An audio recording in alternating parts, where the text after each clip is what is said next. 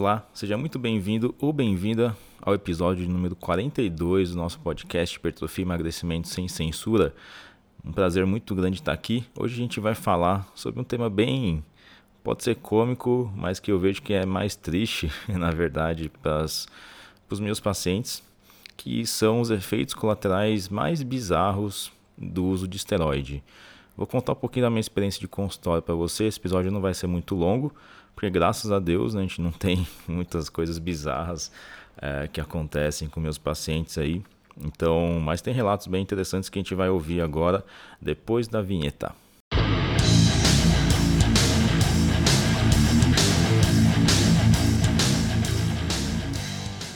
Bom, é um prazer muito grande estar aqui. Quem não me conhece, está ouvindo agora pela primeira vez. Já estamos no 42 episódio do podcast. Tem muito conteúdo para você. Meu nome é Luiz Henrique Tintori, eu sou médico do esporte, atendo em São Paulo, capital, com ênfase em pacientes que buscam hipertrofia muscular e performance na academia.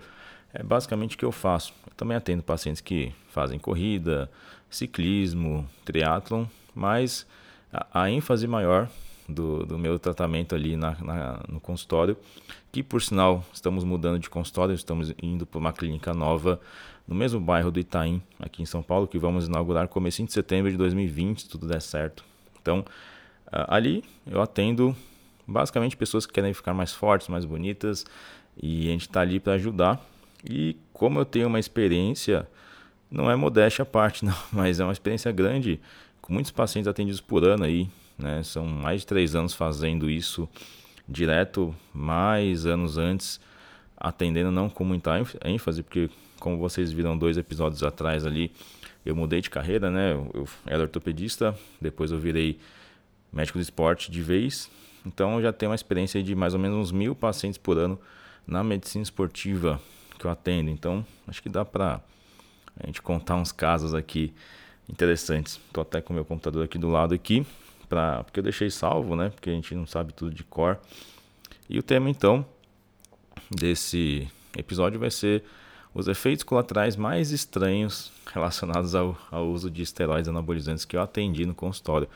Se você for colega médico ou é, entusiasta, usuário de, de esteroide, praticante de musculação, que vive na academia e quiser comentar comigo algum episódio estranho de efeito colateral que você ou é sempre algum amigo, né? Nunca é a pessoa, né? É sempre um amigo que teve, um amigo do amigo do primo. Então, eu tô aqui, você pode mandar mensagem para mim lá no Instagram, que vai ser um prazer. É muito grande saber, né, o que aconteceu com você, com seu amigo, tá? Então manda para mim lá, se você tiver alguma coisa diferente que eu for contar aqui, você me, me avisa que vai ser, um, vai ser bem legal pra gente dividir esse conhecimento aí, tá? Então, são colaterais assim de do uso de hormônio que você ou que as pessoas nem imaginam que podem acontecer. Porque a gente sabe, né? O uso de esteroide hoje em dia é muito comum. Pelo estudo mais recente que teve aí de revisão, a prevalência é cerca, é, que é a quantidade de pessoas que usa esteroide sobre uma população, nos Estados Unidos, por exemplo, é de 3,3% de pessoas usando hormônios. Então, assim, a gente sabe que é bastante gente, né? 3% de 300 milhões, né? Muita gente ali. Então, a gente sabe que pode acontecer quase de tudo com os de hormônios. Os mais clássicos, como acne, ginecomastia, queda de cabelo, alteração de voz em mulher, uh, entre outros que são comuns, a gente não vai trazer aqui, não vai comentar aqui, porque vocês já sabem, a gente até vou, vou gravar um episódio um pouquinho mais profundo sobre isso aí. Mas tem coisas interessantes que a gente vê no consultório, justamente por essa experiência de mais de mil pessoas atendidas aí por ano. A gente, não, lógico, não são todos eles que vêm usando hormônio, que vêm se consultar comigo, obviamente, porque quem não sabe, a gente atende de portas abertas a pessoa que quer parar de usar, quer continuar usando, quer orientação, quer controlar efeito colateral no consultório.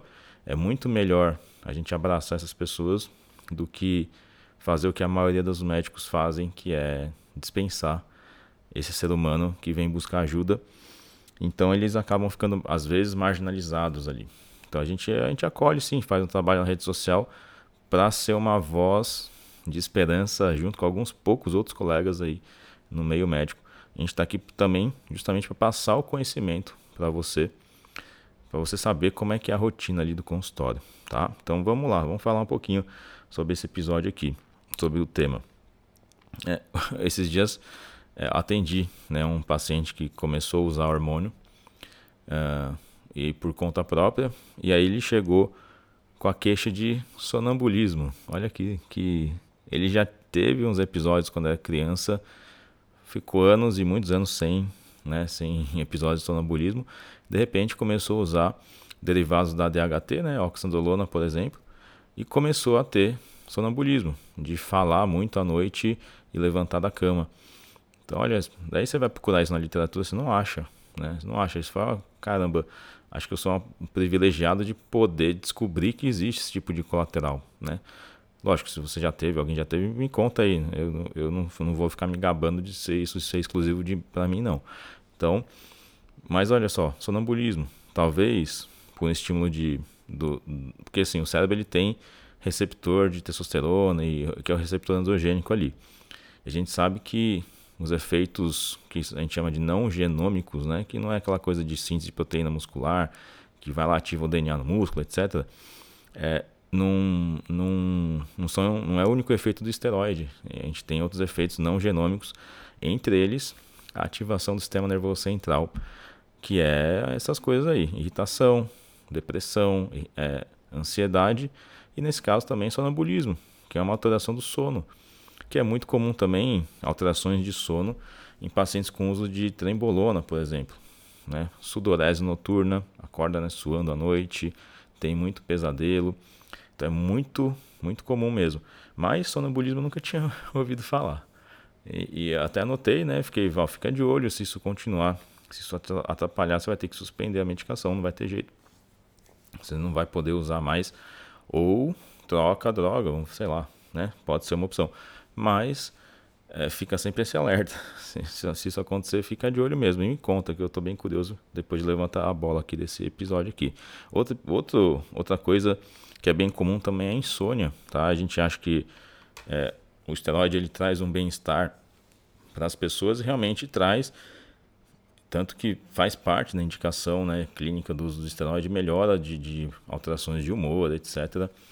Mas o, o, sono é algo que teoricamente dá para melhorar, mas você pode ter insônia também. Pode ser pelo ganho rápido de peso, você começa a roncar demais, que também é outro colateral que poucas pessoas falam, mas é o ronco. Então quem vive em casal, olha eu aqui já estou é, juntando vários, vários colaterais bizarros em uma só. Uh, então roncar pelo ganho de peso, né, o ganho de massa muscular na região do tórax ali pode levar a um aumento de pressão ali na região das vias aéreas superiores. E aí a pessoa sente né, esse, esse, essa sensação de ronco, às vezes pode gerar até apneia, mas isso nunca não é relatado, mas isso pode atrapalhar né, a vida de casal, por exemplo. Aquele cara que nunca roncou, eu sou um exemplo desse, né? E aí começa a roncar de repente. Pode atrapalhar se a esposa ou, ou a parceira ou parceiro tiverem tiver sensibilidade a dormir com sono leve, né? E aí pode dar problema também, isso atrapalha a rotina.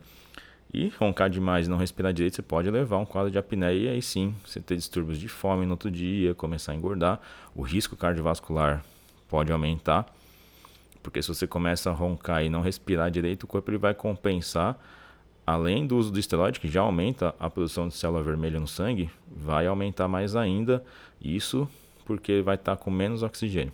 Aí você vai ter problema em relação ao transporte de oxigênio, então o corpo ele vai compensar com o aumento do, da produção de hemácias. Isso pode levar, já comprovadamente aí sim, pela ciência, quadros de hipertensão, quadros de é, trombose também. Então tem que tomar muito cuidado com o uso, tá bom? Então fique esperto. Outra coisa que até que não é muito comum, mas muita gente desconhece, né? Quem já usa hormônio há algum tempo, convive com, com o pessoal que usa, sabe que o esteroide ele pode causar tosse na hora da aplicação. Tosse, muita sensação de que parece que você vai morrer mesmo, porque começa a faltar ar. É uma tosse que vem logo depois da aplicação da medicação. Aplicou no músculo, de repente vem uma tosse doida, você não sabe, não consegue controlar, para sozinho, melhora sozinho, mas é uma tosse incontrolável que dá. Quem tem predisposição a pânico, essas coisas, pode dar um, uma assustada aí e não é muito legal, tá? Mas pode acontecer mesmo. Não se sabe muito ao certo. Especula-se que é quando você vai injetar uma pequena gota ou pequenas gotas do esteroide caem direto na circulação sanguínea, isso não é bom, e vai para o pulmão. Essas gotinhas vão para o pulmão e começam a irritar a região do, do, dos alvéolos tal, lá e você começa a ter é, uma reação de broncoespasmo, às vezes, e tosse, né? Que é como se fosse uma. se tivesse aspirado alguma coisa daquela, aquele reflexo de tosse. Isso é comum, principalmente com o uso de trembolona, né? Que é um, é um esteroide que eu até já falei, mas que tem é, um uso mais a questão veterinária, tá? Não é indicado para uso humano, mas a galera usa muito porque é o esteroide mais potente que existe. É, a galera usa mesmo. Então, isso leva, leva essa tosse bem incômoda que pode assustar. Tem gente que, que não, não consegue continuar com o uso do esteroide, não é só a trembolona, não. Já vi relatos de aplicação de deposterol mesmo, reposição hormonal, né, que é o cipionato de testosterona, e ter tosse também. Né? Então, tomem cuidado. Se acontecer isso, não, não se preocupe, você vai passar logo, mas pode assustar. Tá? Então, fiquem espertos aí. Outra coisa que aconteceu com um paciente meu que tem um quadro de obesidade é, e que está com uma deficiência grave de testosterona. Aí não teve jeito, teve que repor. É, optei por esse tratamento porque é, não, não ia ter jeito. Talvez melhoraria, mas como ele está muito, muito sintomático, tive que optar por, por fazer o, o uso da reposição injetável com o próprio cipionato de, de testosterona, que é a Deposteron, que é da EMS, que é o Laboratório Nacional aqui que é, uma, é um jeito muito bom para reposição. Daí você vai olhar a bula, eu já sabia disso, né? E, e aí o paciente teve o quê? Uma reação alérgica ao, ao, à medicação. Não foi grave, não teve aqueles broncoespasmos, não teve que ir para o hospital, não teve edema de glote, nem nada, mas teve aquele inchaço no rosto, na pálpebra, típica de reação alérgica, coceira no corpo. Ele estava usando outras medicações, lógico, para ajudar no emagrecimento também. Então eu suspendi as medicações, só que né, o, o, a, testosterona ela fica ali, sete dias ali, pelo menos no músculo, sendo liberada aos pouquinhos, né? Até mais tempo, na verdade. E aí você vai ver a bula, o recipiente, né, o, o meio ali, é o óleo de amendoim. É estéreo, lógico, mas ele nunca relatou alergia a amendoim. Mas às vezes vai uma coisa muito concentrada, algum, algum conservante ali dentro, algum veículo da aplicação, pode ter dado uma reação alérgica. Ele teve mesmo. Então, tratou né, com antialérgico e corticóide, ficou super tranquilo, mas já optamos para não usar mais esse, esse tipo de medicação para TRT, né, que é a terapia de reposição de testosterona dele.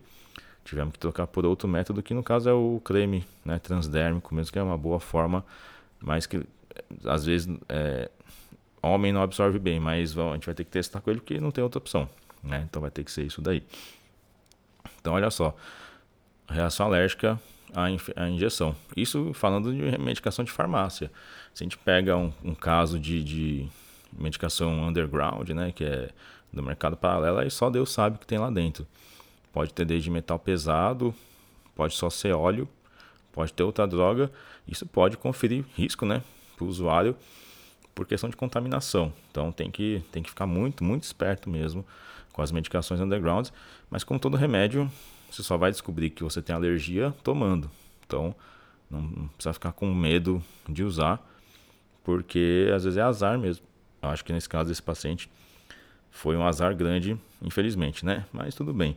Se a gente consegue conseguiu reverter. Outro colateral estranho, pensando mais no homem, né? Que é a dor no testículo.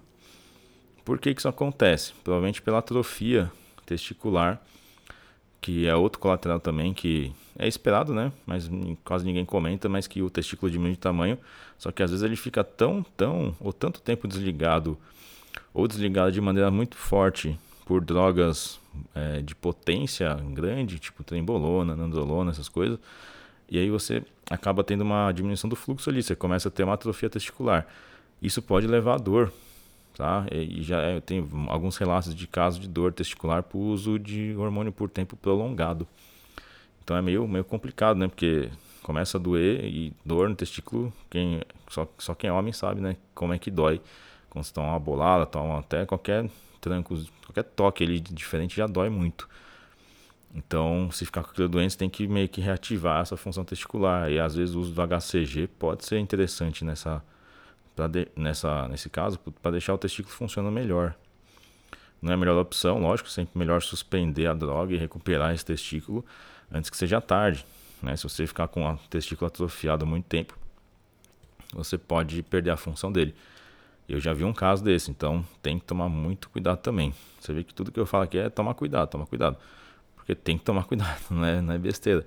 Tem, tem que ficar esperto, tá bom? E o último colateral, falei que ia ser curto esse episódio, que é mais bizarro, mais estranho, é a atrofia do pênis. É, isso é comum. Comum não, não é muito comum, mas é muito relatado. Principalmente por uso de um esteroide em especial, que é a nandrolona, que tem muita gente que tem a corrente aí de usar a nandrolona é, de forma isolada, sem usar testosterona. Aí suspeita-se que pelo grande poder anabólico dela e baixo poder androgênico, associado à supressão do eixo hormonal e parada de produção de testosterona e também de conversão, né, a testosterona, que é o que dá a, a, forma né, do pênis, o tamanho e a função, uh, isso acaba levando a uma atrofia desse tecido peniano. Então você pode diminuir o tamanho. Então imagina que desgraça. Eu tive um paciente que teve isso, que usou, assim, é, por indicação de amigos, naquela vibe de, ah, vamos usar, vamos usar, vai ficar bom. Disse que teve um resultado bacana, só que ele usou a Deca, é, não lembro se foi de farmácia que ele me falou, mas eu acho que não, foi do mercado paralelo, que é uma dose que é, é quatro vezes né, a dose do que vende na farmácia, a, a androlona do mercado paralelo. E, e ele teve uma atrofia de, de, de pênis e testículo. Isso gerou um trauma psicológico nele muito grande. Até hoje ele tem problema com isso. Então, você vê, existem muitos relatos aí que só quem, tem, quem vive no meio, que tem a prática também, não sabe só a teoria, vai ver. Né? Tive casos bem de colaterais de, de, de uso de hormônio, por exemplo, com reposição em testosterona gel, que teoricamente não é para ter, mas tem em dose normal, sem ser dose suprafisiológica. Então, assim, tem que ter a vivência. Então, não pode ir em qualquer profissional para tratar isso.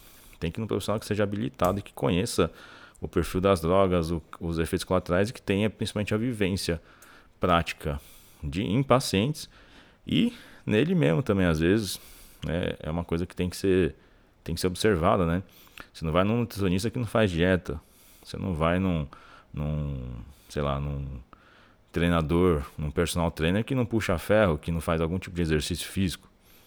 Né? Então, por que, que com o médico tem que ser diferente? Né? Tem que ter a prática também. Tá? Então, essa, essa é mensagem que eu queria passar nesse episódio aqui. Vamos para o próximo episódio aí. Fica ligado. É um prazer grande ter você aqui comigo. Se você não conhece meu trabalho, vai lá no Instagram, que é o arroba médico do esporte SP, SP de São Paulo. E lá eu posto conteúdo todo dia, vídeos, áudio, é, áudio não, né? Áudio é outra coisa. Stories. Eu tiro a sua dúvida na caixinha de perguntas seis dias na semana, porque um dia, né? Ninguém é, nem, ninguém é, a gente não é Deus, né? Então a gente tem que dar uma descansadinha aí. Mas quase todos os dias, seis dias na semana, eu prometo, isso é uma promessa. Eu faço a caixinha de perguntas para você tirar a sua dúvida ali. E se você gostar do meu conteúdo, vai lá, curte, curte, compartilha com seus amigos. Tira sua dúvida comigo no direct também, tá? E fica à vontade. Conhecer o consultório conversar comigo. E no finalzinho eu vou falar aqui sobre, como a gente está falando de esteroide, falar sobre o curso né, de esteroide que eu tenho à disposição para você aprender de maneira bem simples, objetiva e direta sobre esteroides anabolizantes no, no seu dia a dia, ou como profissional de saúde ou como entusiasta, tá? É numa linguagem bem prática e objetiva e clara, tá bom? Fica ligado, eu vou deixar o link aqui na, na descrição do, do episódio também. Beleza? Então é isso aí, pessoal. Muito obrigado e até o próximo episódio.